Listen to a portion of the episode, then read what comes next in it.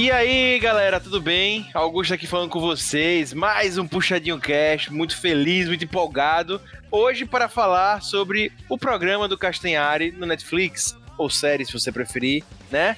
Ele bombou aí nos últimos dias, teve o Fuzue, né? A galera assistindo, porque o Castanhari, muito querido no mundo pop brasileiro, e teve aí o seu destaque. Obviamente, Puxadinho não ia deixar passar esse momento e nós queremos falar com você sobre essa série Mundo Mistério do Castanhari.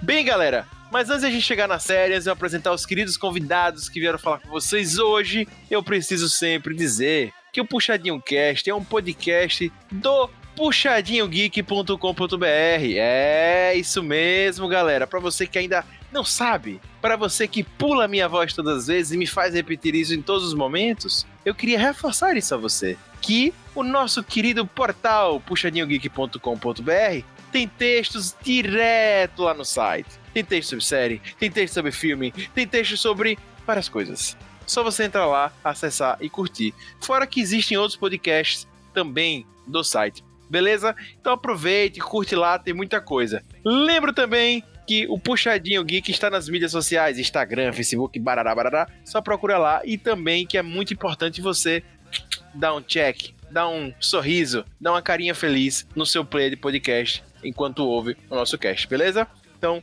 vamos lá. Gente, durante os anos 90, as séries científicas para crianças eram um sucesso. Não sei se vocês lembram, mas bombava muito. Mundo do Bigman marcou bem essa era internacionalmente. E nacionalmente, Castelo Ratibum representava a ciência e o folclore de modo ainda mais lúdico. Herdeiro desses programas, Felipe Castanhari evolui do YouTube para o Netflix, trazendo o seu Mundo Mistério, uma extensão juvenil científica do Nostalgia, com grande pegada teatral. Valeu a pena? Agrada aos mais velhos e às crianças? Venha desvendar esse mistério no Puxadinho Cash, não na Netflix. Valeu, galera.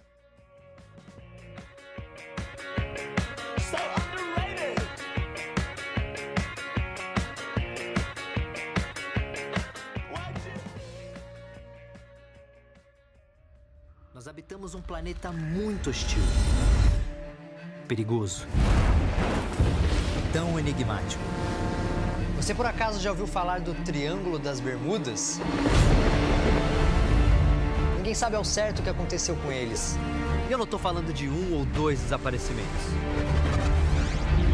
Eles começam a lançar cadáveres para dentro da cidade. Uma única bactéria e uma catástrofe global. Mas a morte é realmente o fim de tudo? Tá vendo esse barulho? Castanhari, permita-me demonstrar. O universo é fascinante, mas extremamente perigoso. E se toda a vida que conhecemos desaparecer?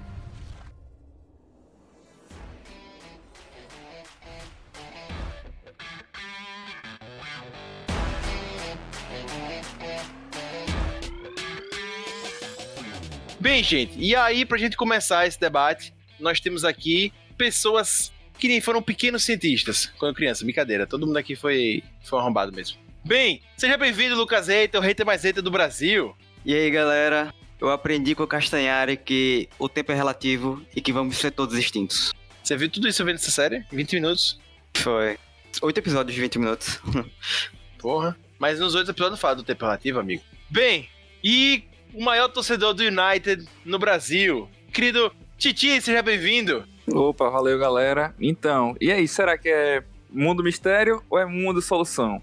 Será que é mundo mistério ou mundo solução? É isso aí. e ele, né, o mentor do reitorismo brasileiro, ele que faz aí a retidão com o rosto do programa, que faz retidão com os textos que faz, ele que é um super hater, querido Rob Telly, seja bem-vindo.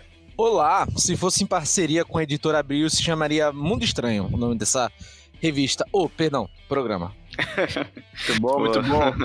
E para esse cast temos a volta de uma caster antiga desse puxadinho cast, não é mesmo? Querida doutora, nossa escritora misteriosa, seja bem-vinda. E aí, galera, tudo bem? Mais polêmica do que a volta do Castanhari ou do que a própria série, só os comentários no Twitter, hein? Pois é, pois é, pois é. Já viu que a galera aqui tá animada, né? Já viu aqui, né? Mas enfim, Os canais de documentário já investiram nesse, nesse tipo de programa há muito tempo, né? E a gente chegou a ter acesso até na, nos canais de TV aberta. A gente chegou até alguns programas, como esse, inclusive o Castelo Ratibum passava em, em canal aberto, né?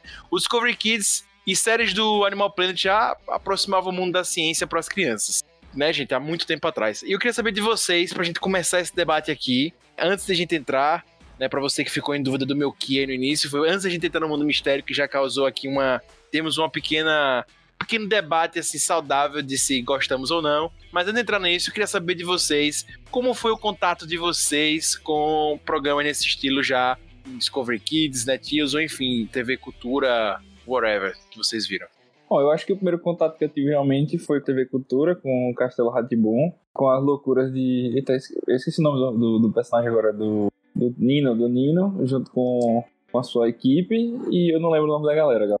É, tem muito tempo, tem muito tempo. Tem muito tempo. Mas eu lembro que eu gostava muito. É, o que me vem mais na cabeça, assim, logo quando eu vi a pauta do Rob Teles, foi Zubumafu. Zubumafu, o grande Zubumafu, É. que era do Animal Planet, né? É, Eu, classicão. você e o Zubumafu. É, eu confesso pra vocês que eu não era muito apaixonado por esse programa. É, Eu nunca achei muito legal, o negócio de ter experimento ali e tal, via e tal. Mas eu tinha, infelizmente, na minha infância, muito contato com o Rob Teles e ele gostava desses programas. E um que me marcou também muito foi o Zubumafu, que ele adorava, né? Ele adorava imitar o Zubumafu, achava que era o Zubumafu, subia nas coisas, quebrava tudo, se É, quebrava. Era uma Tinha doidice, carinha né? de Lemony. queria muito, né, por dentro assim, feliz que ele brincasse com tubos de ensaio se explodisse, mas não rolou, né? Ele chegou à fase adulta. Mas, mas eu tive muito contato, assim como o Titi, com o Castelo Ratibum e eu gostava muito. Eu acho que era um programa que, não sei, já, ele apesar de ter ciência ali, mas ele tinha muito entretenimento envolvido de uma forma fácil. Eu não sei, o Castelo Ratibum realmente é, é brasileiro e ele é sensacional. Pra mim, inclusive, me pegava bastante. Apesar de, inclusive, eu já peguei uma época ali, finalmente, do Castelo Ratibum, transmissão e tal. Já não era uma coisa tão da minha época quanto criança, sei lá, eu peguei início de anime no Brasil, ou, ou as animações na época, final dos anos 80, 90, estavam bombando. Enfim, mas pra mim ainda fez muito sentido. É, Castelo Ratimbum, eu não lembro muito do programa da TV, o que eu lembro mais é do filme do Castelo Ratimbum. Não, cara, do o programa assisti muito na TV Cultura, na casa de nossa avó. E além disso, fita de cassete, né? Para os jovens que não conhecem, eram como DVDs, né? Assim como as motos são como lanchas. Boa. Mas o.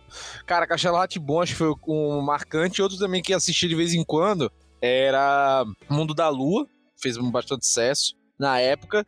E, cara, e às vezes algumas coisas do Telecurso 2000, velho, que acordava cedo e tinha lá. Sim, é. Quando eu tomava café da manhã, passava a Telecurso 2000. Eu detestei, Acordava eu cedo pra ir pra escola, ficava vendo o Eu Telecurso me 2000. sentia depressivo, já criança assistindo o Telecurso 2000, era péssimo. Não, é quando você sabia que você acordou cedo mesmo, né? Ei, irmão, mas Telecurso era legal, né? Eu não gostava não, velho. Eu achava legal, velho. Aprendi muita coisa ali, né? Pois Exato. Eu tava ouvindo um podcast recentemente de um cara que se formou pelo Telecurso 2000, fazendo a distância. Olha aí, aí, tá vendo? Pois é. E você, querida doutora, chegou a ter contato com esses programas na sua juventude? Então, eu não sei se é porque eu sou a mais nova aqui ou realmente era uma criança acéfala. Mas os meus programas eram só Bob Esponja, Clube das Winx, não via nada que realmente acho que agregasse valor no conhecimento em si. Nem um Teletubbyzinho pra, pra dizer que não foi meio assim interativo. Não. É, realmente. É, mas assim, eu acho que inclusive dos anos 2010 pra cá, mas enfim, eu não sou, não fui mais criança nessa, nessa década, mas eu realmente não ouvi falar de programas infantis de ciência que fizeram tanto sucesso. Por exemplo, esse do Castanhari agora tá dando um, um- um boom, né? A gente teve outros também nesse caminho. Mas enfim, inclusive eu não vejo tanta aposta, tô vendo agora, né? O Netflix fez o do Castanhari, mas também tem um outro voltado pra isso, mas dos streams, eu não vejo ainda tanta aposta dos streams nesse, nessa vertente. É, e esses programas educativos, cara, são, são bem interessantes, né? Acabam, tipo, os dos anos 90, como o Mundo de Bigman e tal, e alguns outros pegavam aquela ideia, né, do professor, de alguém mais velho ensinando a criança, ou alguém mais jovem, né, e tal, e, e falando, fazendo isso junto com um teatrinho, né? Sim. Geralmente com um ator fazendo e tal. Por isso que eu acho que o do Castelo Ratibum era mais da hora. em relação aos outros, porque ele dialogava muito com o folclore brasileiro, né?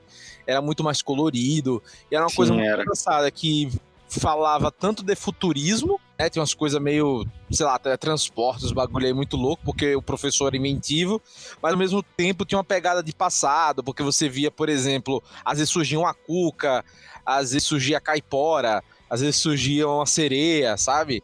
Umas coisas bem interessantes, assim, personagens mágicos também surgiam no meio daquele castelo no meio da cidade de São Paulo, sabe? É, Era bem legal essa ideia, assim, esse, esse, esse encontro do moderno com o tradicional. É, inclusive, o que eu acho que você falou aí, pra mim, sintetiza muito do que eu tava pensando. Que, inclusive, o Castelo Rá-Tim-Bum, ele falava de ciência, mas ele falava de cultura brasileira, falava de... é, enfim, várias coisas, né? Eu lembro até dos ratinhos, falava de higiene, por exemplo. De você... Antes, antes, antes do corona, agora, é foda que só com corona a gente aprendeu a lavar a mão, né?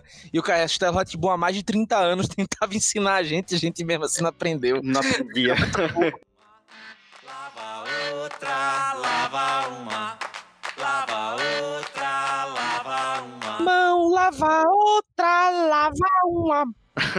Pô, outra coisa que você fez agora, sensacional. As músicas do Castelo Ratibum, eles pegavam esses temas, transformavam de uma forma educativa legal e tal. Velho, é realmente era um programa muito completo. No, God! Tinha outros programas também, pô. Tinha o Barney. Hoje em dia Barney, tem. pô, o Barney também Sim, é. tem o Barney, é. Hoje em dia tem a Dora Aventureira. A Dora Aventureira fica ensinando inglês, né? É.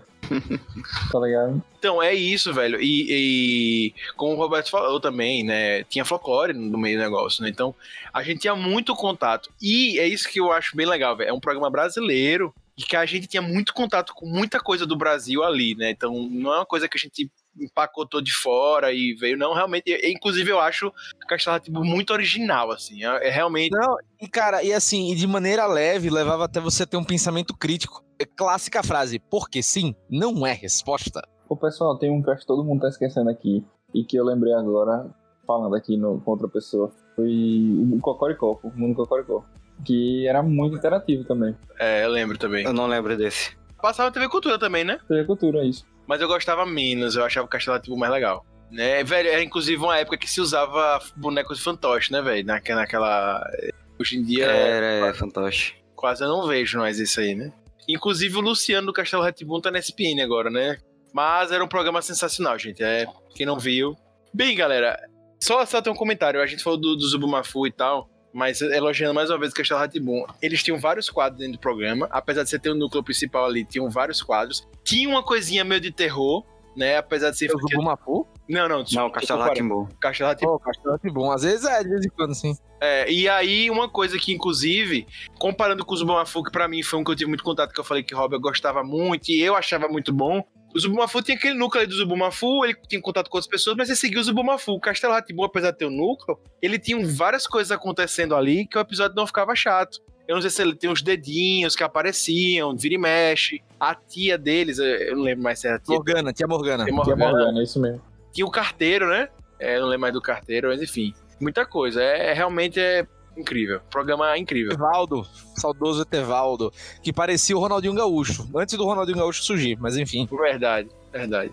E tinha aquela. A, a, rep- a repórter lá, como é o nome dela? Cabelinho curto, que era o Pintinho. Não, a Sandra Nemberg, ela não tava ali, é lenda. Não, eu sei, mas parece um pé. É, mas era lenda, ela falou isso no jogo já, que era lenda. É, e se você tiver curiosidade de assistir, né, porque vai que você não assistiu, ou se você quer reviver, a TV Cultura tem os episódios online pra assistir o Castelo Ratibum, né? Então você pode estar assistindo aí. Eu lembro que na última vez que eu olhei tinha cerca de 30 episódios. Eu, inclusive, achava que tinha mais, né? Não sei se tem todos Caramba, lá. só 30? Só 30. Pelo menos o que tinha lá era Caramba. essa média aí. Não sei se tem mais, enfim, mas era o que tinha lá, né? Mas enfim, a gente precisa falar desse background porque quando a gente começou a ver o mundo mistério, acho que isso é natural para todo mundo que acompanhou essa época. Sentiu na, na produção do programa, sentiu no, no, desenvolvimento do roteiro do programa muita coisa dos 90. O Castanhari claramente é, é um fã dos anos 90 e não esconde isso pra ninguém. Né? É, ele, e o canal dele veio disso, né? É, o canal dele Exatamente, exatamente. Exatamente. Mas eu tô falando aqui que foi tipo, muito claro, mas assim, o que, é que vocês mais viram ali no programa que foi claro dos anos 90, que é pra gente já começar a entrar no mundo do mistério? Acho que o Briggs. O Briggs, a pegada do Briggs. Cara, eu acho que não só o Briggs, viu, velho? Eu acho que a interação, muito mundo de Bigman ali mesmo, tipo, do professor ou do cara mais falando com um especialista e com a pessoa mais simplória, vamos dizer assim, entre aspas, né? Que era, era o zelador e tal. Então, assim, eu acho que isso é muito anos 90, cara, essa interação, esse trio, né? E o, e o personagem ficcional, né? Que geralmente era um boneco que aparecia, né? Aparecia um boneco.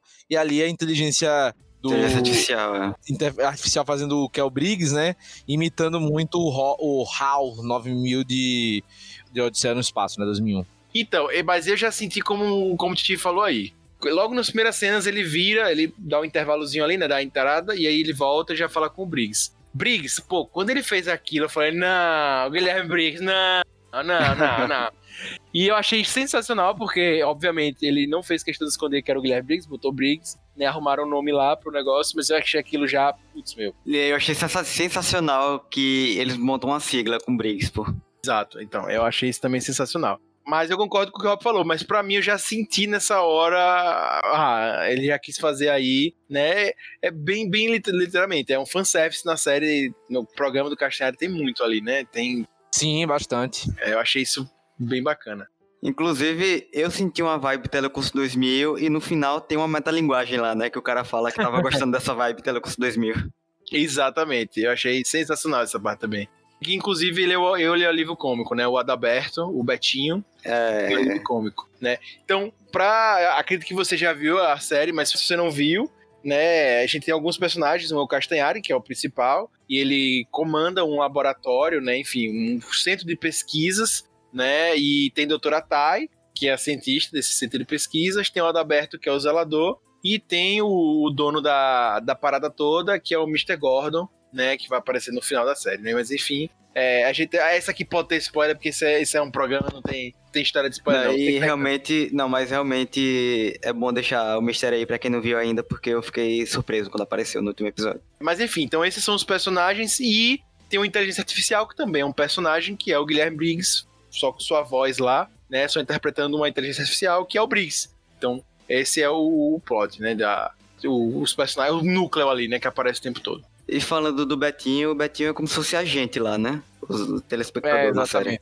É, exatamente. Ele é, ele é as pessoas comuns, né? Ele é. É o que a gente chama de orelha, né? É o orelha. Isso. E o alívio cômico também, né? Porque a galera é meio bem séria e tal, tal, tal, tal. Até mesmo o Castanhari tá bem sério, né? E ele é o cara que faz as falas besteiras e tenta fazer a.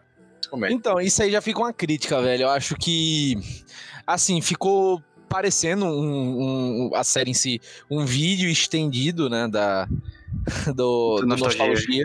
vamos dizer assim, entre aspas. Mas eu achei o Castanhari tentando fazer um papel, entre aspas, de meio campo, que perdeu um pouco da naturalidade da apresentação que ele tem geralmente no canal. É porque ele tentou misturar com atuação também, né? Não ficou Exato, tão legal. exato. Exato, ele é melhor apresentador que ator, né? Isso, Isso, é. isso é claro. E assim, ele tenta. Eu, eu acho que essa. Não é indecisão, mas essa, essa mistura, essa mescla dos dois não, não ornou tanto com ele. Mas assim, uma coisa que há de se falar dessa série é o grau de produção. É lindo. A série é muito bonita visualmente. Ela, ela já me conquistou quando vi o trailer. Quando vi o trailer, eu pensei, eu tenho que ver essa série. Não, a- o visual da, da série é, é sensacional, pô. Acho que é- deve ser em 4K, né? É 4K, é 4K. Ah, bicho, eu, não, eu vou ser sincero, e até desculpa Paulo, Pablo Vilaça, mas eu assisti no celular, né? Então, cara, pelo celular é lindo, velho. É linda a série no celular. É demais, pô. É, eu assisti na TV mesmo e eu achei a série linda. Eu gostei da, da produção como fotografia toda, da fotografia.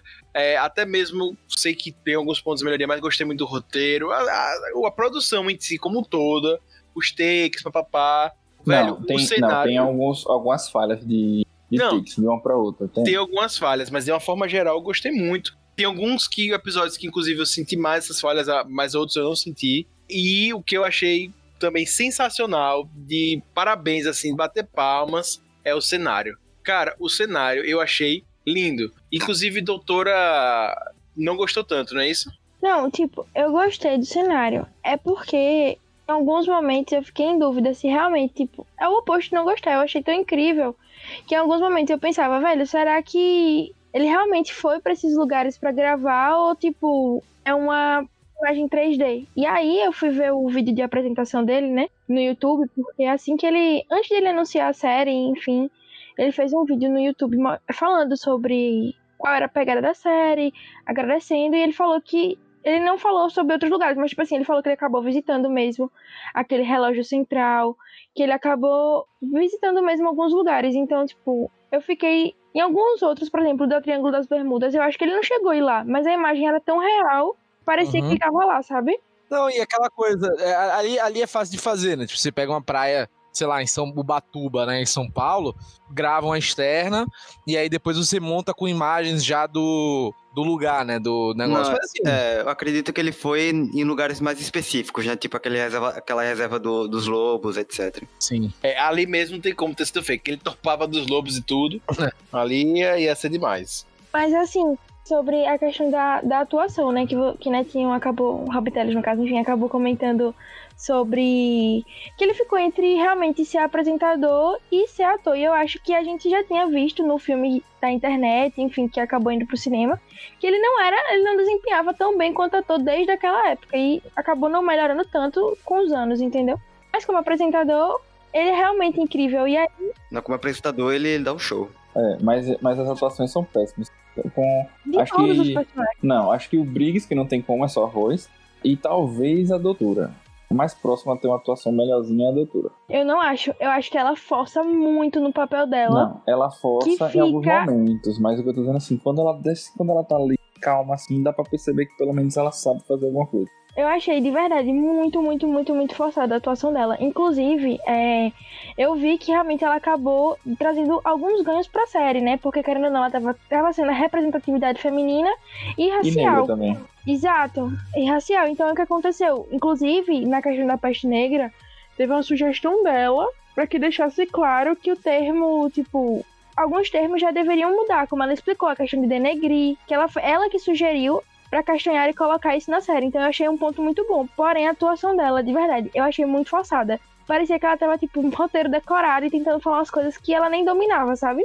Eu também achei a atuação dela bem pegada. E pra mim, inclusive, eu, eu achei ela mais pegada, a atuação assim, mais, mais ruimzinha, do que os outros. Porque o Adalberto, eu achei que, tipo, às vezes saía forçado, mas eu notava que realmente todos ali são infantis, mas o dele, pra mim, era o mais infantil mesmo. Era o que fazia piadas para as crianças, é o que fazia Mais o contato. caricaturizado ele. Exatamente. Pra mim, ele, ele literalmente tinha isso. Então, pra mim, assim, muitas vezes foi forçado, mas muitas vezes passava. Sabe assim? Ela eu achei too much, assim, sabe? Tipo, o Castanhari, pra mim, ainda foi o melhorzinho, né? Ainda mais quando eu parto pra perspectiva de que, ah, é pra uma criança que tá vendo isso aqui, então ainda acho que ele ainda foi mais de boas. Mas eu achei, sim. Mas vocês falaram aí, mas eu gostei da atuação da doutora, velho. Pra mim, eu vou ser sincero, tá? Pra mim, a do Adalberto é a pior. Ele tem que ser caricato, mas é muito forçado, mesmo sendo caricato. Tem episódios que ele tá com uma voz, dando outro ele já tá com uma voz totalmente diferente, ele não consegue manter um padrão nessa voz dele, sabe? E eu acho que o que me incomoda mais nessa série, que eu até tava falando na guarda de, de começar o cast, é que a ideia era pra ter sido um- uma pegada meio infantil, barra infanto-juvenil, mas Mais a segunda, hein? Mais infanto-juvenil. então, mas a questão toda é essa, que vamos dizer, o, o, o episódio dos zumbis pra mim eu achei pesado pra criança, tá ligado? A meu ver foi pesado, e, e eles usam alguns termos técnicos que não dá pra entender não. Agora, Rapaz, pra mim, a que eu achei mais difícil foi a da gravidade. Da gravidade, Do tempo, desculpe, do de tempo. tempo. Desculpe, Aquele de foi mais complicado. Ali não era pra criança, não. Não dá pra Eu entender, não, achei, aquilo eu ali. acho que ele tentou, inclusive, resumir, mas. Embora, eu não sei se vocês notaram isso, no episódio do, da destruição do mundo, de, de que a Terra né, vai se Da destruir. grande extinção. A grande extinção. é, ele teve que fazer um resumo no final, porque já tava se repetindo tanto e não sei o que, teve que fazer um resumo ali, porque vamos fazer aqui, vamos recapitular. Né? Enfim, mas o zumbi também eu achei difícil, né? É, E foi meio assustador aquele ali. Cara, eu não sei também se, se a gente tá. Eu vou ser sincero, tá? É uma coisa que uma sensação que eu tinha muito quando eu era mais jovem, mais jovem, digo, 12 anos, né? Mais ou menos que é a idade das pessoas que vão gostar muito dessa série, entre 12 e 15. Tipo assim, eu me sentia muito subestimado por muitos programas. Então eu não acho que, tipo, termos técnicos, essas coisas. Cara, vale lembrar muita coisa, assim, que a gente aprende no, no fundamental, que a gente está aprendendo no fundamental. A gente hoje não sabe porque, velho. Mas naquela época a gente sabia, né? Hoje a gente já não lembra. Então, assim, talvez para dialogar com essa galera que tá estudando, que tá vendo, a gente tá subestimando muito a cognição dessas pessoas, né? E talvez a pessoa entenda a linguagem, tá? Eu não tô dizendo que, tipo, não tem coisas complicadas. Talvez, talvez ainda pudesse melhorar um pouco o roteiro, etc.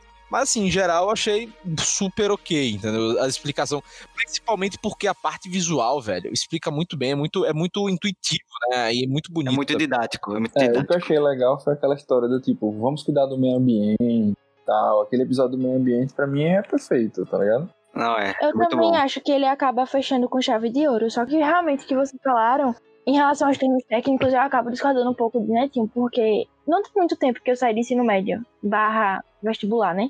E, tipo, eu peguei pra fazer o vestibular, que eu fiz um vestibular tradicional, eu peguei vários termos muito técnicos em, em relação à física. E na hora que eu fui ver aquele episódio da gravidade, pra mim eu só entendi que os tempos são diferentes se você tá em cima ou embaixo e pronto. Porque é muito, eu achei muito, muito, muito complexo. Então, tipo assim, não tem muito tempo que eu saí disso e querendo ou não, eu tava vendo um assunto do terceiro ano. Imagine pra uma criança de tá com no nono ano, deve estar com 12 anos, que nem pegou isso ainda, tá pegando ainda, começando a ver física, entender aquilo, entendeu? Eu acho que, por exemplo, ligando ao meu lado infantil, eles acertaram, apesar de ser um pouco, como vocês falaram, complicado, eles acertaram quando eles tentaram trazer a questão, tipo, de zumbi, a questão até dos lobos, porque, veja, querendo ou não, quando a gente tá com essa idade, a gente ainda tá ligado muito. Enfim, eu ainda tô imaginando pessoas com essa idade. Então, mas esse episódio do Lobo, pra mim, ele é perfeito, o episódio do Lobo. Só que pra mim, ele tinha que ser o primeiro episódio. Também acho. O Triângulo da Bermuda devia ser o segundo ou o terceiro, entendeu? Não, inclusive eu, eu fiquei,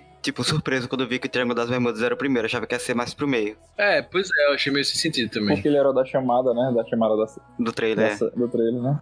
Então, aí eu acho que, tipo, pra chamar realmente as crianças, assim, os, os que estão entrando na, na adolescência, enfim, os pré-adolescentes, realmente deveria ser algo ligado a isso mesmo, que mexesse com o nosso imaginário, mas que trouxesse um fundo de ciência, entendeu? Pra que chamasse atenção e fixasse a gente. Contanto que eu via realmente algumas críticas falando que, tipo, o Triângulo das Bermudas, inclusive, é como se ele não tivesse sido tão bem roteirizado em relação, tipo assim, aos fatos que aconteciam e tal. Então, acabou não prendendo tantas pessoas.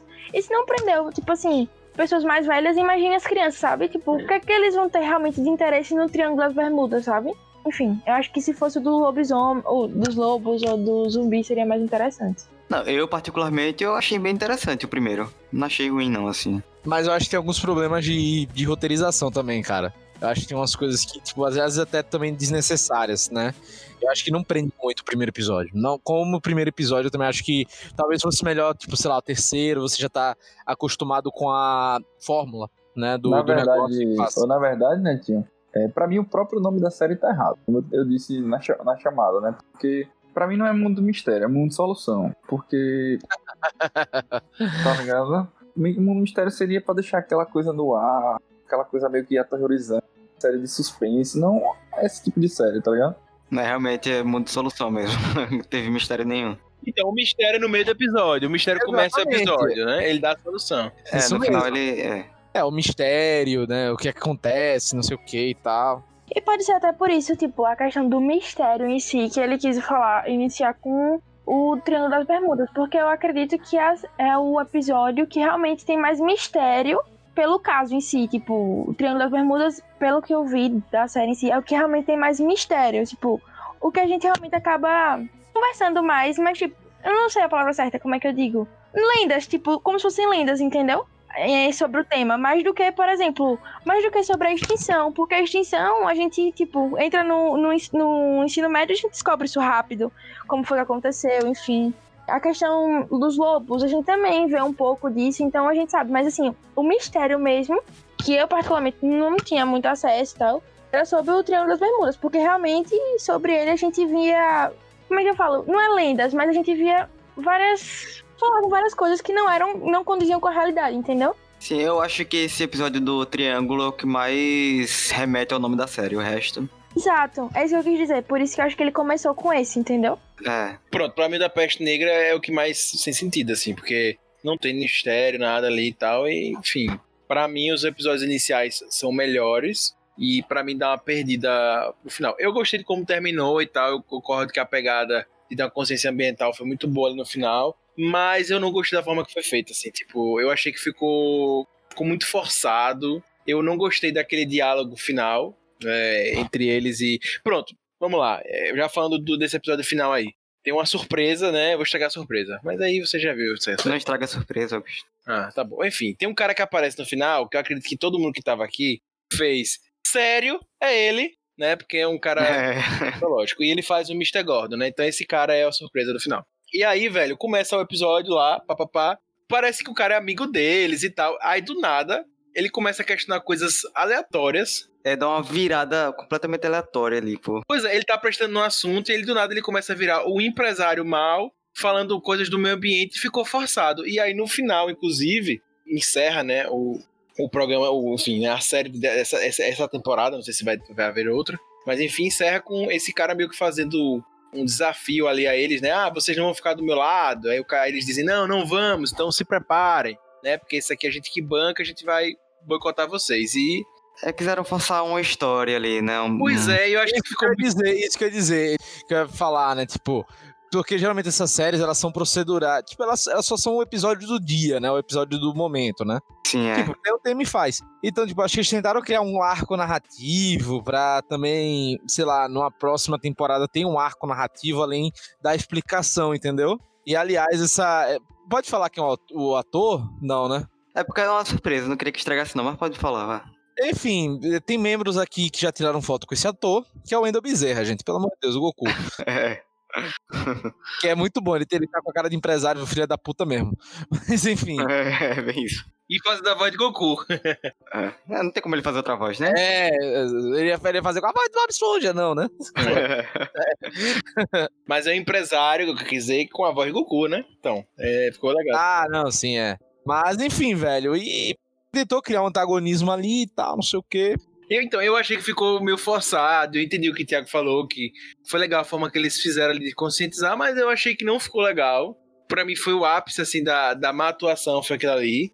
Mas não foi porque eles foram ruins, né? Não é Porque o Wendell Bezerra foi ruim. Inclusive, eu achei que ele foi melhor do que a maioria dos que estão na série, durante todos. É porque ele e Briggs já são atores, né? É, então, o roteiro ficou ruim ali, sabe? Ficou meio, sabe? Enfim. Inclusive, o jeito que começa, que eles começam a apresentar sobre aquecimento global ali do nada pro cara. Não Exato. explica por que eles vão fazer aquela apresentação pra eles, nada assim. Exatamente, exatamente. Né? E aí ficou, por exemplo, eu acho que ficou faltando ter paciência. Uma coisa que eu tenho falado muito nos casts, quem acompanha aqui o Puxadinho Cast, é que eu tenho sentido nas séries, nos filmes, muita correria.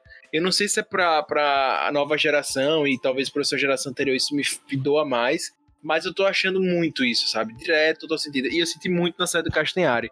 Eu senti nos episódios que eles poderiam ser um pouco maiores, ter uns 3 ou 4 minutos a mais, pra ter tempo pra decorrer, ou ele ter feito um roteiro mais enxuto, que eu entendi que eles queriam mostrar que sabiam muito e muitos detalhes, ou poderia ter tido mais episódios, uns dois ou algo nesse sentido, pra até explicar mais os personagens. Por exemplo, a Doutora Tai, Pronto, o, o maior problema pra mim, a pior atuação pra mim dessa doutora Tai é no episódio dos Lobos, que ela aparece só no final pra falar sobre a promoção de um, de um cara que o cara apareceu, ela tava fazendo um teste, e a atuação dela e a atuação do cara que aparece é a pior de todas.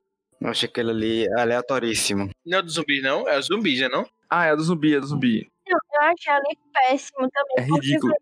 Ele ficou Tipo, horrível mesmo. O cenário deles é muito, muito, muito pequeno. E eles tentaram criar um mistério dentro do laboratório, que é o cenário dele, que não dava pra acontecer, porque é um cenário muito pequeno. Então, tipo assim, acabou forçando demais. Realmente ali eu achei péssimo também. Não, e aquele episódio, cara, tipo, quando antes tá aparecendo a Doutora Tai, quando fala de Triângulo das Bermudas, as luzes apagam. Oh, serão os aliens? Não, era doutor. Não, é.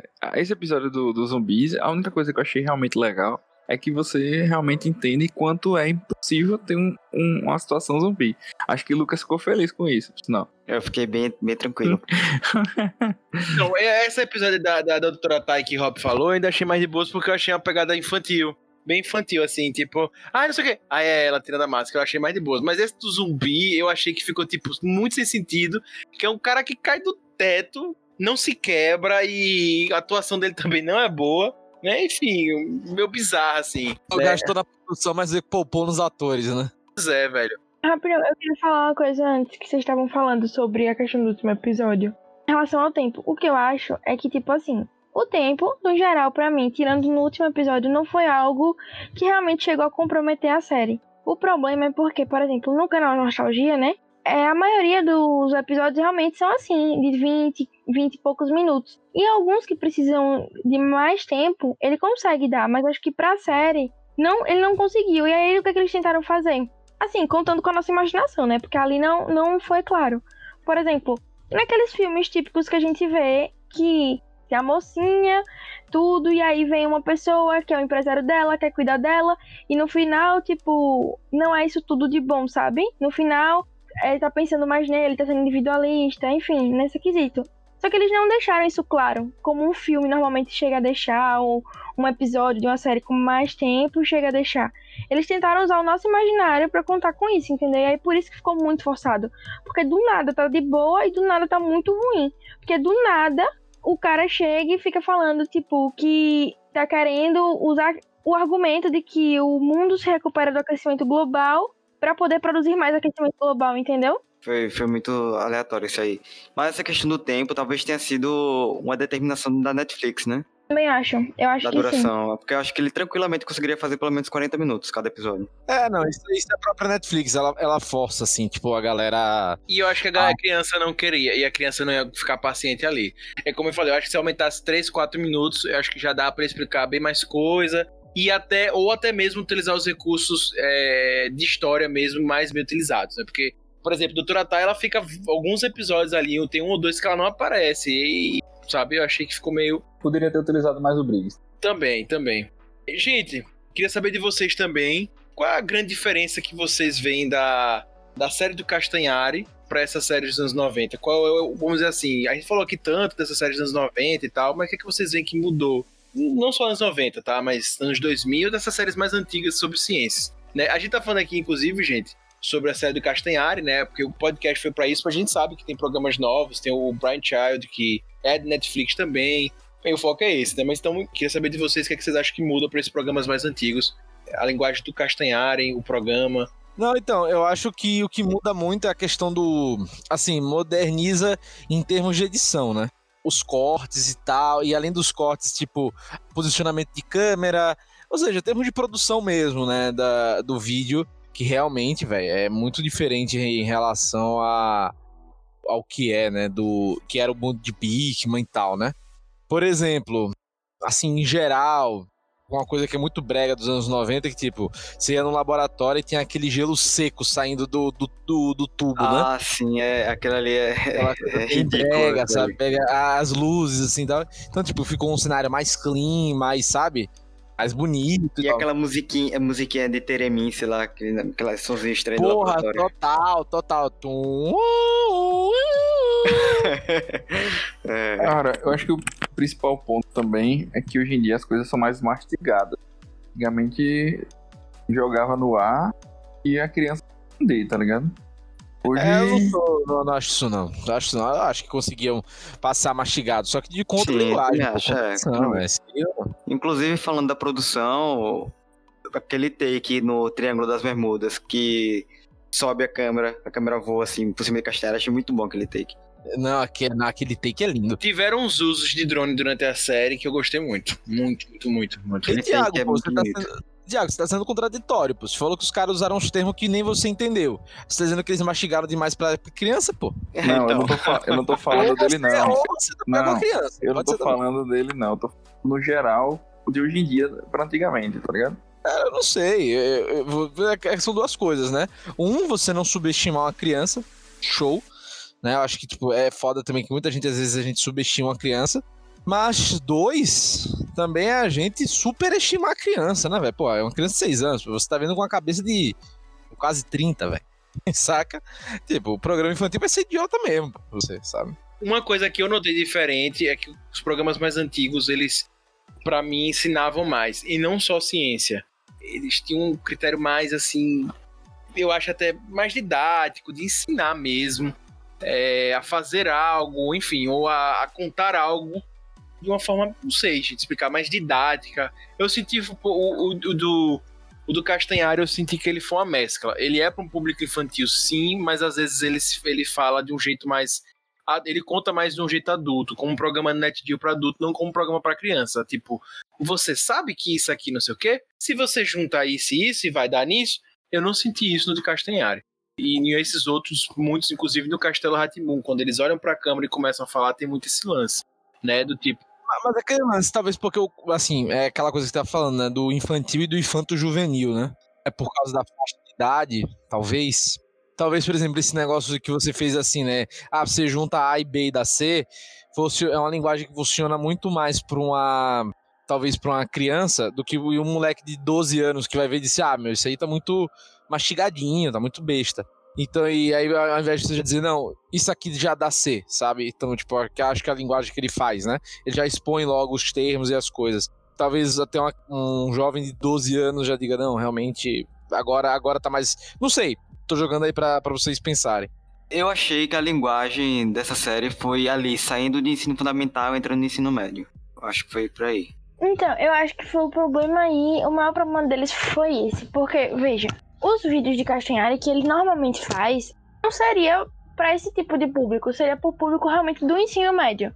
Inclusive, ele mo- mesmo mostra que em algumas salas de aula do ensino médio, professores passam vídeos dele, sabe? Que ensinam alguma coisa. E aí a série quis puxar uma pegada um pouco mais infantil. E aí, então, pegou uma pessoa que não está tão acostumada a falar com crianças, tentou forçar isso na questão do, do roteiro, das conversas que eles têm, não no roteiro explicando sobre o assunto, mas nas conversas que eles têm, sabe? E aí, tipo, ficou, tipo assim, com dois públicos, não chegou a atingir um público em si, sabe? Tipo, não conseguiu ter um foco. Ficou com o Castanhari, que fala, explica numa boa linguagem, mas assim, um pouco, assim, acho que até um pouco mais rebuscada do que pra quem tá saindo dessa, dessa idade aí, entre ensino médio e o fundamental, mais pro ensino médio, e pegou realmente a atuação ali, o roteiro das conversas, super infantil. Eu não acho que nem sobre essa pegada aí ainda, ainda é mais jovem, entendeu? Então acho que foi a confusão maior da série. E aproveitando, doutor, ainda pegando essa parte de, da criançada, né? Da parte da série ser mais voltada para público infantil. Você acha que tem como a criança se apaixonar, se atraída pela ciência por causa do, do mundo mistério ou não? acho que em alguns episódios tem como muito, muito, muito, muito. Como eu falei, eu acho que o episódio do zumbi, apesar de em alguns momentos ser um pouco mais delicado e até um pouco assim complicadinho, mas dá pra porque você tem interesse sobre aquilo. São as crianças assim, crianças não, né, os adolescentes mesmo da cidade estão adorando ver The Walking Dead, enfim, ver séries sobre isso, então eles vão querer entender mais e ali eles se, apaixonam. Assim como no episódio dos lobos, que querendo ou não, traz no nosso imaginário a questão dos lobisomens. Mas quando você vai, por exemplo, para o episódio do espaço-tempo, você desiste. Porque eu não entendi, imagina uma criança mais jovem, entendeu? Como eu falei, teve essa questão dessa dualidade aí, que eu acho que eles não souberam exatamente qual público eles queriam atingir. E aí tentaram forçar para um lado, tentaram forçar para o outro e não conseguiram chegar no meio termo. E vocês, galera? Rapaz, eu acredito que sim, velho. Inclusive, a doutora não gostou do episódio do, do tempo e da gravidade, mas pra mim foi um top 3, eu acho. Eu acho que atrai sim. Pra mim, ele realmente é atrativo enquanto a ciência, mas e em alguns uns três ou quatro episódios, mas principalmente no do Lobo. O do Lobo pra mim foi o mais interessante no sentido ciência por trazer algo do de é, 4 mil, 5 mil anos atrás, de quando o Lobo- atacava o vilarejo, os mais dóceis acabam se aproximando por conta do cheiro da comida. Então assim, eu achei muito legal isso. História barra ciência, tá ligado? Pra mim foi um dos piores episódios, foi o do, o do Lobo. Eu não gostei muito, não. Você não tem crítica, meu filho. Você não tem senso de crítica, porque foi o melhor. De verdade. Sem, ah, sem sombra de dúvida. Ainda mais porque, por exemplo, agora, né, que teve o lançamento do. O Sol da Meia-Noite. Trouxe de novo esse- essa vontade da gente de ter contato sobre isso. Pra mim, pelo menos, trouxe. E a partir daí, eu fui ver, por exemplo, Teen Wolf, que é uma série sobre lobos. É, em alguns momentos do episódio, nada a ver. Enfim, em alguns é, momentos do episódio, eu acabei, tipo, vendo umas coisas que eu via lá e que eu tava vendo aqui. Então, apesar daqui eu tava vendo algo mais científico e tal, eu consegui linkar com o que eu tava vendo na série. como, por exemplo, o que eles falam é, do cheiro, o lobisomem ele tem um olfato até 3 metros, enfim, isso foi falado na série também. Enfim, isso foi falado na série também, então eu achei que, tipo, pra mim, pelo menos, na hora que lançou esse livro, acabou me trazendo essa curiosidade, essa vontade de voltar pra esse mundo de lobisomens, vampiros e afins. E aí eu acabei de ver uma série sobre lobisomens. E aí me interessei mais ainda de ver aquele episódio. Então eu achei que é um episódio, enfim, incrível. Pior que tinha um Wolf só Green. Gente, um dos pontos que foi muito comentado na internet pela galera e tal foi justamente a atuação barra roteiro, barra aparição do Briggs na série. Não que a atuação dele foi ruim, de forma alguma, mas que quando ele aparecia, muitas vezes não fazia sentido, outras vezes fazia sentido e ele não aparecia. Foram críticas sobre o Briggs. Quero saber o que, que vocês acharam. Eu, particularmente, gostei muito, tanto do visual como das aparições dele, da voz, da atuação. Pra mim, Briggs foi um dos pontos ápices da série e eu gostei muito. Pra mim, Briggs é inquestionável em qualquer coisa.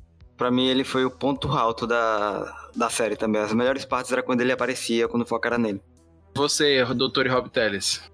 Não, cara, pra mim é Briggs sendo Briggs normal, assim, tipo, pra mim não não teve tanta mudança. Como eu disse, acho que é aquela versão, né, do Hall 9000, a coisa fantástica ali. Mas nada. Era um personagem que tinha que ter, né? E achei muito bom, porque ele usou justamente na série dois dos melhores dubladores do Brasil, né? Pelo menos os mais icônicos. O, Gri, o Briggs como voz, né? E o Wendell Bezerra como ator. Então, assim, cara, e, e ele sempre citou muito os dois, né? E sempre ele, ele foi muito fã dos dois. Então, eu achei muito legal convidar para pro projeto e os dois toparem também. Mas, assim, nada que eu acho, tipo, uou, sabe? Tipo, uau. Inclusive, eu achei um grande crossover, viu? Briggs e Wendell Bezerra. Também achei, achei, achei fantástico. E achei uma super referência nos 90, um fanservice. É, só parabéns, Castanheira. Você, assim, acertou. E acho muito merecido, porque realmente são dois caras que marcaram uma geração. Dois BRs, né? Porque a gente, a gente é muito fã de coisa de fora. São dois BRs que a gente, sabe, é fã. E ele botou nessa, nessa série dele, né? Com Netflix e tal, enfim. Achei sensacional. Eu também, não foi. eu- eu- como vocês falaram, eu achei que ele veio é, nos momentos realmente para agregar. Assim, às vezes ele vinha até como um personagem mesmo conversando com os outros, mas em vários momentos ele veio para mostrar a ciência de forma mais exata, mais até do que Castanhar em alguns momentos, sabe? Aprofundar mais alguns, alguns temas. Exato, mostrar realmente como se fosse, por exemplo, ele ali tivesse como o Google mo- mostrando a pura verdade, sem parcialidades e afins. Então eu achei muito bom. Vocês já deram uma pincelada aí, mas cravando aqui, momento print, momento que eu adoro. Qual é o, pra vocês o melhor episódio? Pra mim, eu acho que o melhor episódio foi o do Viagem no Tempo, velho. Eu gostei muito. Assim, eu fiquei, principalmente como ele já começa, né? De, do cara aparecendo na cidade e tal, aquele caso que eu não conhecia. Ah, eu achei que era real aquilo ali, velho. Eu também achei que era Eu real. Eu curti real. pesquisar sobre, porque e tal. Inclusive, eu achei que ele deu uma forçada que ele tentou refazer isso no episódio dos zumbis. Começar com a história de um cara e tal. Eu achei que ficou, Foi, eu também foi- senti isso aí, ficou mais forçado. já ficou mais forçado. Esse eu gostei muito. Então, a construção do episódio e tal, gostei fantasticamente muito. E vocês? Eu amei esse episódio aí, principalmente como você falou, da forma que começou, porque quando começou realmente parecia ali um episódio de série, contando Prende, né? sobre algo. Exato, já te prende, porque você, acha, você vê uma história, então, tipo assim, é uma história legal, um pouco mais legal do que a do zumbi e tal. Mas ele não foi meu preferido, não tenho como não dizer que o do Lobo foi meu preferido, porque em todos os momentos foi meu preferido. Eu comecei a querer ter aquele cachorro que é descendente do Lobo, não sei o quê. Porque eu achei tudo muito incrível. Enfim, eu que fiquei é muito, muito, muito Husky, né? apaixonada. Exato. Esse cachorro mesmo. Meu Deus, eu quero ter esse cachorro. Fiquei apaixonada. Achei os efeitos nessa série incríveis. Achei que quando ele mostrou o lobo foi incrível. Da forma que mostrou. do- Enfim, Pra mim, é Esse melhor, episódio pra pra mim- mim também é o melhor episódio. Eu fico dividido entre esse do, do tempo e do Grande Extinção, mas acho que eu vou ficar com o do tempo porque esclareceu muita coisa pra mim. Inclusive foi uma discussão que eu tive com o Pega Santos algumas vezes, que eu não consegui entender essa relação de espaço e tempo. Pra mim eram coisas completamente diferentes uma da outra, mas... São filosóficas, viu? Aí agora, aí agora o Lucas vai se dark de novo. não. Mas... Lucas esse- Metafísico. Esse episódio trouxe uma luz pra minha mente e abriu minha mente pra algumas coisas, inclusive pra acreditar no que o PH Santos me falava que viagem no tempo é possível, mas só pro futuro. E Rob Ô, Teles? Lucas, tudo, tu- tudo é possível para aquele que acredita. É, né? E você, Rob Teles? É, eu vou ficar com, com o lobo, eu- meu sonho é ter animal, né? Então vou ficar com dos, com, com dos lobos. Por um vazio pessoal.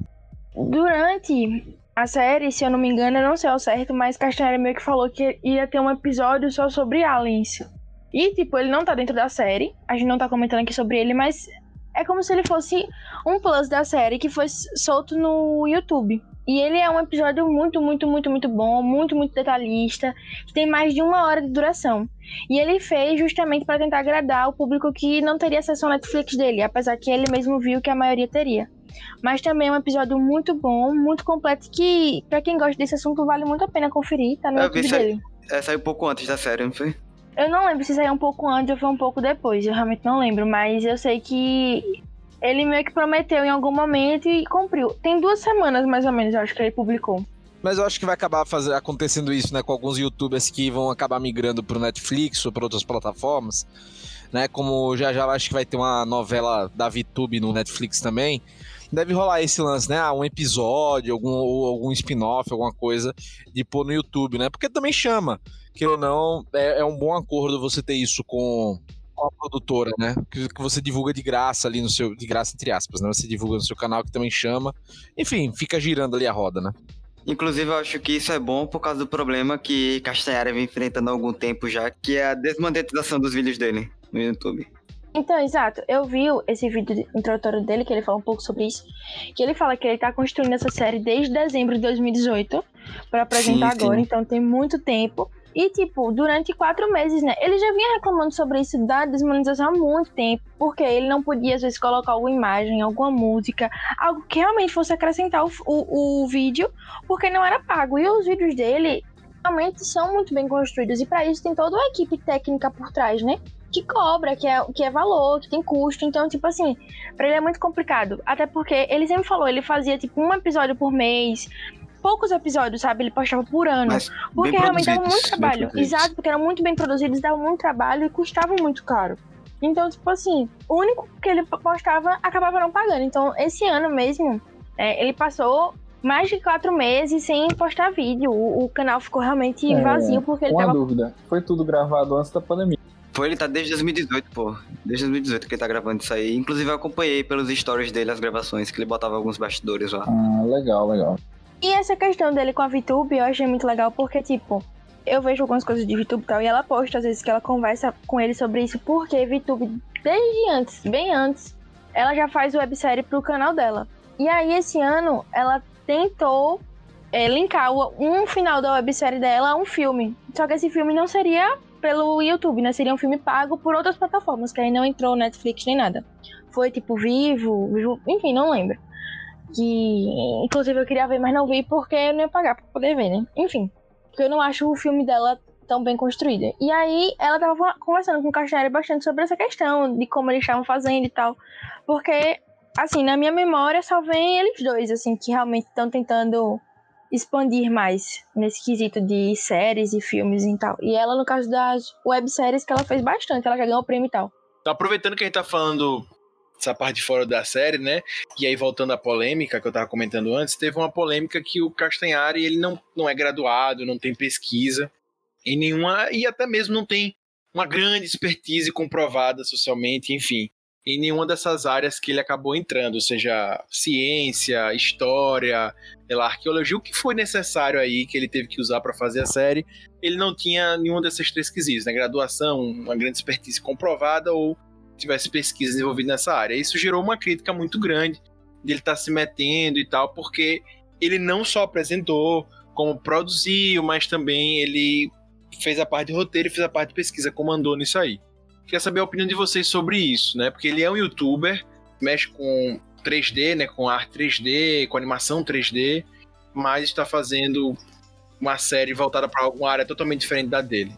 Ah, sinceramente, hoje em dia com o Lucas Neto da vida, eu acho isso besteira. Essa polêmica toda aconteceu mais no Twitter, né? Que foi o palco realmente dessa polêmica. E usando o a referência que a gente trouxe aqui do Bigman, né? Que fala? É, Bigman. Então, ele mesmo, o Castanhari, usou isso pra responder. Ele falou, tipo, que o Bigman, ele não era um cientista, mas sim um ator que estava interpretando um cientista. E, le- e ele Marcelo- leva até hoje, ele leva até hoje a apresentação de, dele, do personagem, levando ciência até hoje pra, pra criança e tal, no mundo todo, atuando ainda. Então, e aí ele continuou, tipo, no comentário falando que o Marcelo Taz, ele não era um professor quando fazia o Ratimbun, ele apenas interpretava um. E isso não quer dizer que esses profissionais tiraram espaço de ninguém, porque sempre existiram especialistas contratados por trás das produções. E que isso não seria muito difícil de entender. Até porque Castanhari faz vídeos sobre é, câncer, coronavírus, e tem vários médicos como profissionais que contribuem com isso, sabe? Então, tipo assim, todos os, os profissionais referentes ao vídeo que ele estava fazendo estavam contratados ajudando na criação do conteúdo. Ele era, pelo que eu vi, realmente diretor, produtor e artista, mas tiveram todos esses profissionais por trás para ajudar a criar o conhecimento necessário para fazer cada conteúdo, entendeu? E foi isso a forma que eles defendeu, utilizando até as referências que a gente trouxe do Hatimo e do Brickman, do Bigman, e, e mostrando esse lado, que ele não estava ali como o detentor do conhecimento, mas como apresentador baseado num roteiro feito pelos detentores do conhecimento, enfim. É, eu, eu não acho que é um argumento válido não, falar que porque ele não é formado nessas áreas ele não pode falar sobre. Eu acho que tem que olhar as fontes que ele usa, não se ele é formado ou não. Não, e aquela coisa, pô, eu acho super, tipo, velho, ele é um apresentador, bicho, sabe? É, ele é tem comunicador. É, tem coisas importantes que, tipo, eu, eu acho que o Castanhari, ele se dá bem, produz muito melhor e tal, quando ele fala mais de hard science, né, ciências duras. Física, química, tal, não sei o que, que não São vai... mais exatas, né? É, mais exatas, né? Mais duras, etc e tal. Beleza, nessas ele acho que ele manda bem. Quando ele vai pra parte de história e política, aí ele dá muita escorregada. Né? Que aí foi o caso justamente quando ele fez a série do com o History Channel, né, do Guia Politicamente Incorreto, que foi um problema até os historiadores que aparecem nos vídeos processaram, né, porque não queriam nome vinculado àquilo, né, por exemplo um exemplo né, do, do que aconteceu. E mais recentemente o vídeo do fascismo, né, que ele cita alguns historiadores que ele utilizou como referência, só que no- na descrição do vídeo não tem nenhuma referência em termos bibliográficos e é muito mal feito em termos de conceito e até historicamente. Tipo, em termos de conteúdo, tá? Em produção é maravilhoso, etc, é lindo. Mas é muito. Tanto que ele teve, ele teve que corrigir algumas coisas que ele tinha feito e teve que re- reenviar o vídeo e tal. Deu um problema. Então, assim, eu acho que, como apresentador, acho que ele tem todo o direito dele falar o que ele quiser, tá? E acho que ele se dá muito bem em, como eu falei, em hard science. Acho que, como não gera muita polêmica e tal. E acho que o grande problema dele, quando ele foi fazer o, o. Principalmente alguns vídeos de história, é exatamente isso. Não usar fontes confiáveis, ou se usou algumas fontes, mesmo que não sejam confiáveis ou que sejam um pouco que pareçam dúbias, ele não citou diretamente a fonte. Entendeu? Mais ou menos? É, porque esses temas de história e política são temas que abrem mais margem pra linhas diferentes, né? Depende do Não, e, e outra coisa, é, e assim, e outra coisa, você tem que usar, e você tem que, e, e a fonte é muito fundamental, sabe? Tipo, existem consensos, óbvio, tal, mas assim, tem coisas que você tem que saber muito do tema ou entender muitas contradições do tema, porque você, como são assuntos que estão no nosso dia a dia, a gente tem certos sensos comuns que parecem instintivos, mas não são, entendeu? É, inclusive, para citar um exemplo aqui recente que eu vi, que é o do podcast Modus Operandi, das meninas que falam sobre crime, elas disseram que tiveram muita dificuldade de fazer o episódio falando sobre o Ed Kemper, porque todos os livros que tinham sobre ele tinham informações completamente imprecisas e coisas falsas até.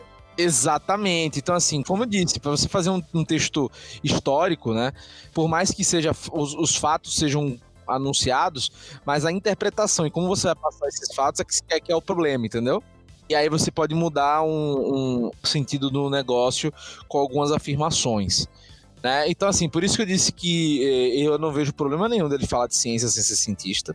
Zero. Acho que Laís, Laís Barra Doutora falou uma coisa importantíssima. Ele emprega pessoas que trabalham nesse, nesse negócio, porque, porra, vamos ser sinceros, pô. Tem professor que, é, que acho que há muitos assim, que não aguentariam fazer um programa desse com tamanho de desenvoltura e com tamanho grau de apresentação. É, ele, ele, ele ensina melhor que muito professor. Exato, ele é entertainer. Agora, o professor vai lá e escreve pra ele o roteiro, sabe? Tipo, ó, ou dá as dicas de roteiro, né? De, ó, tal assunto é tal e tal, tal, tal coisa que você tem que botar. Então acho que, velho, é, acho que aí a picuinha, esse lance de, ah, você você não é não sei o que para falar isso. Então, é como eu disse, em alguns casos você pode remediar isso com honestidade intelectual no, nos seus vídeos, que às vezes ele faltou, principalmente nos casos de história. Mas nos rádio science e tal, em geral, ele manda muito bem. Especialmente, cara, velho, você pega os vídeos do Nostalgia sobre coisas de cultura pop em si, né? Tipo, ou aqueles famosos por onde anda e tal, não sei o que. Pô, são muito bons e legais os vídeos, sabe? Então, acho, acho que não tem problema, não. Sim, essa questão, cara. Também acho que não tem, não. Aí outra, né, velho? Porra, Twitter, velho.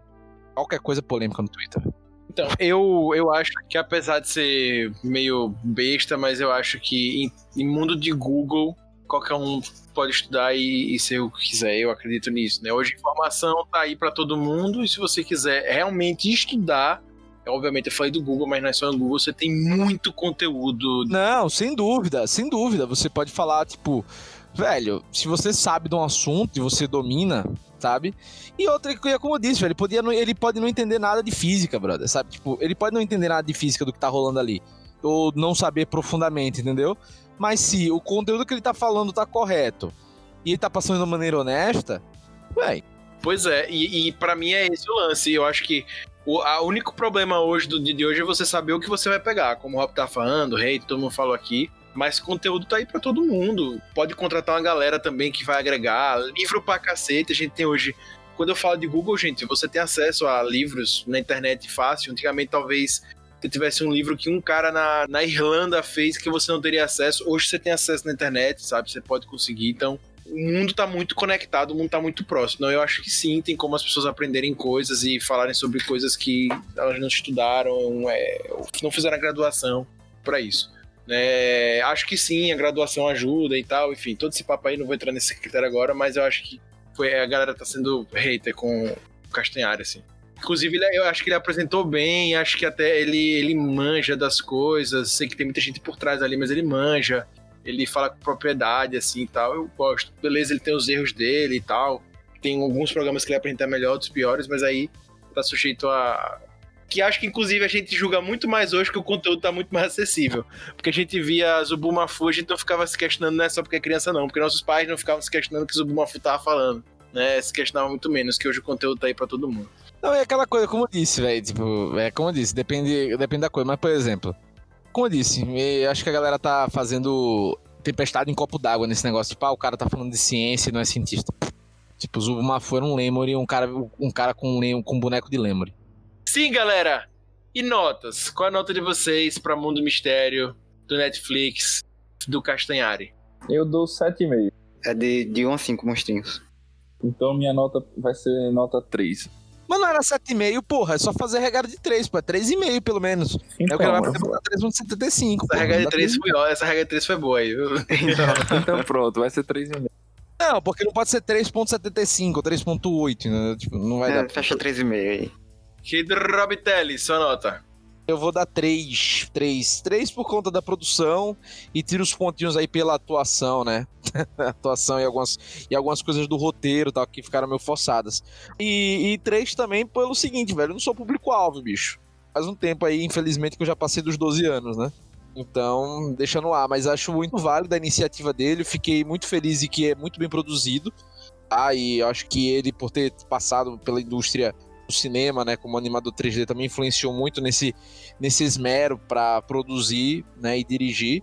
Tá de parabéns o menino Castanhari, espero que tenham outras temporadas. Ah, se perguntasse, ah, você deixaria seu filho ver? Óbvio, né, pelo amor de Deus. Muito bem feito.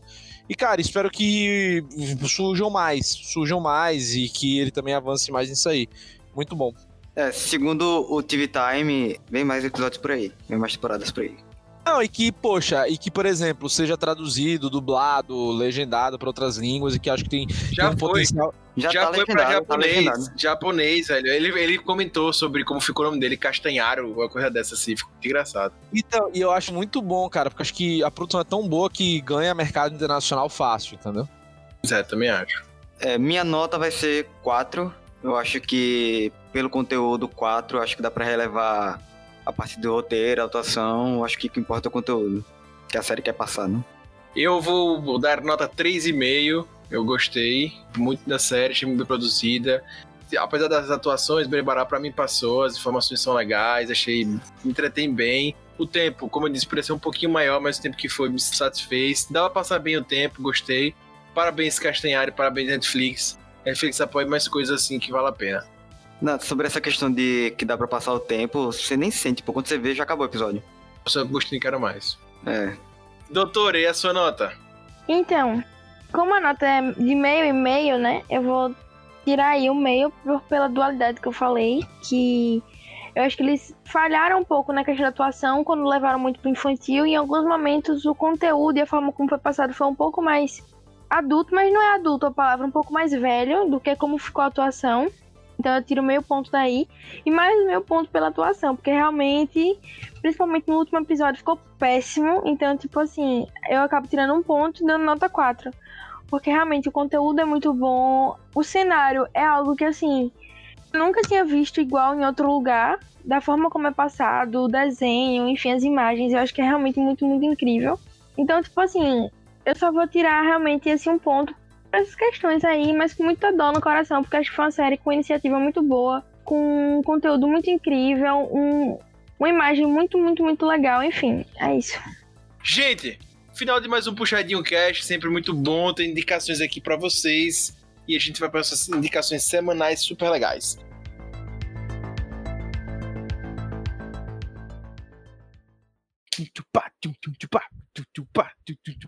Recomendações.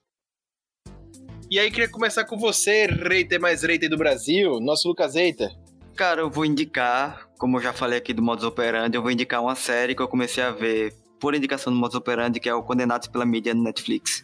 Que mostra casos que tiveram seus resultados influenciados pelo que a mídia queria passar.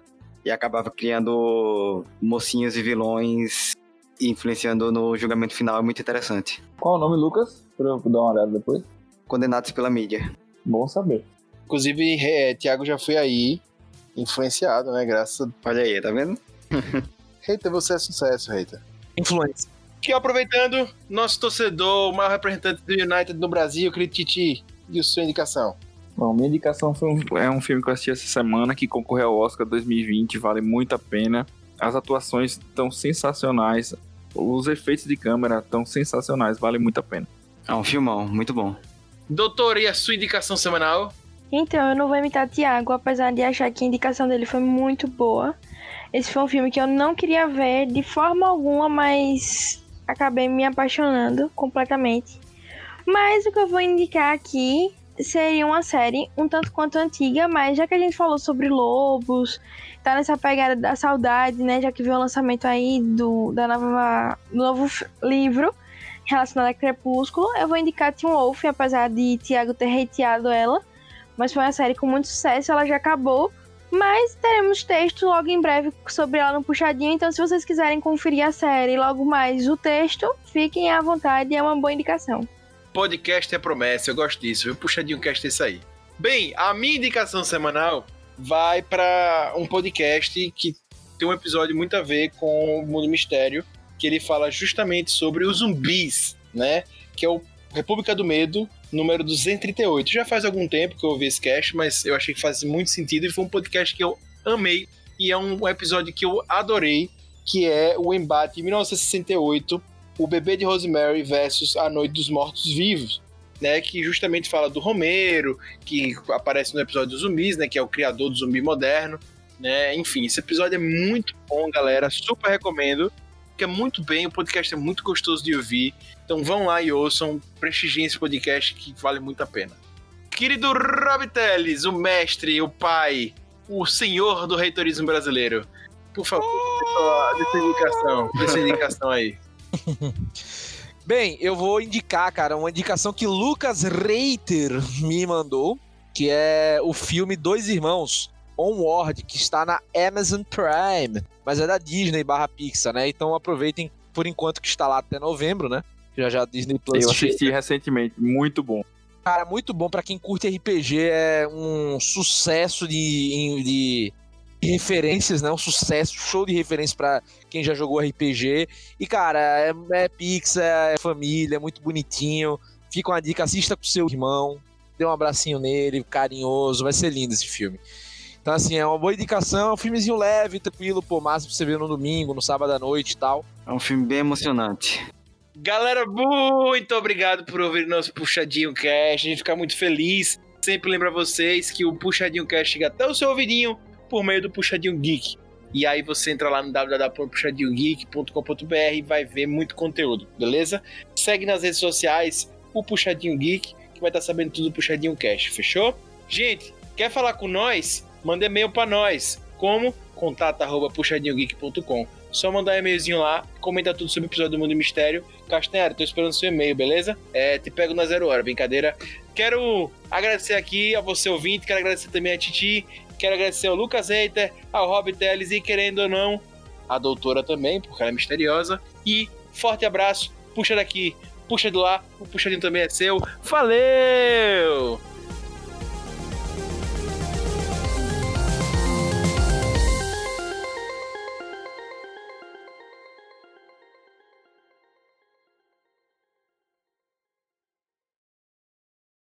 Durante os anos 90, as séries científicas para crianças eram um sucesso.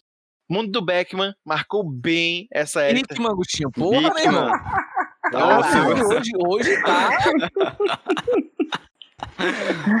Osso. lava outra.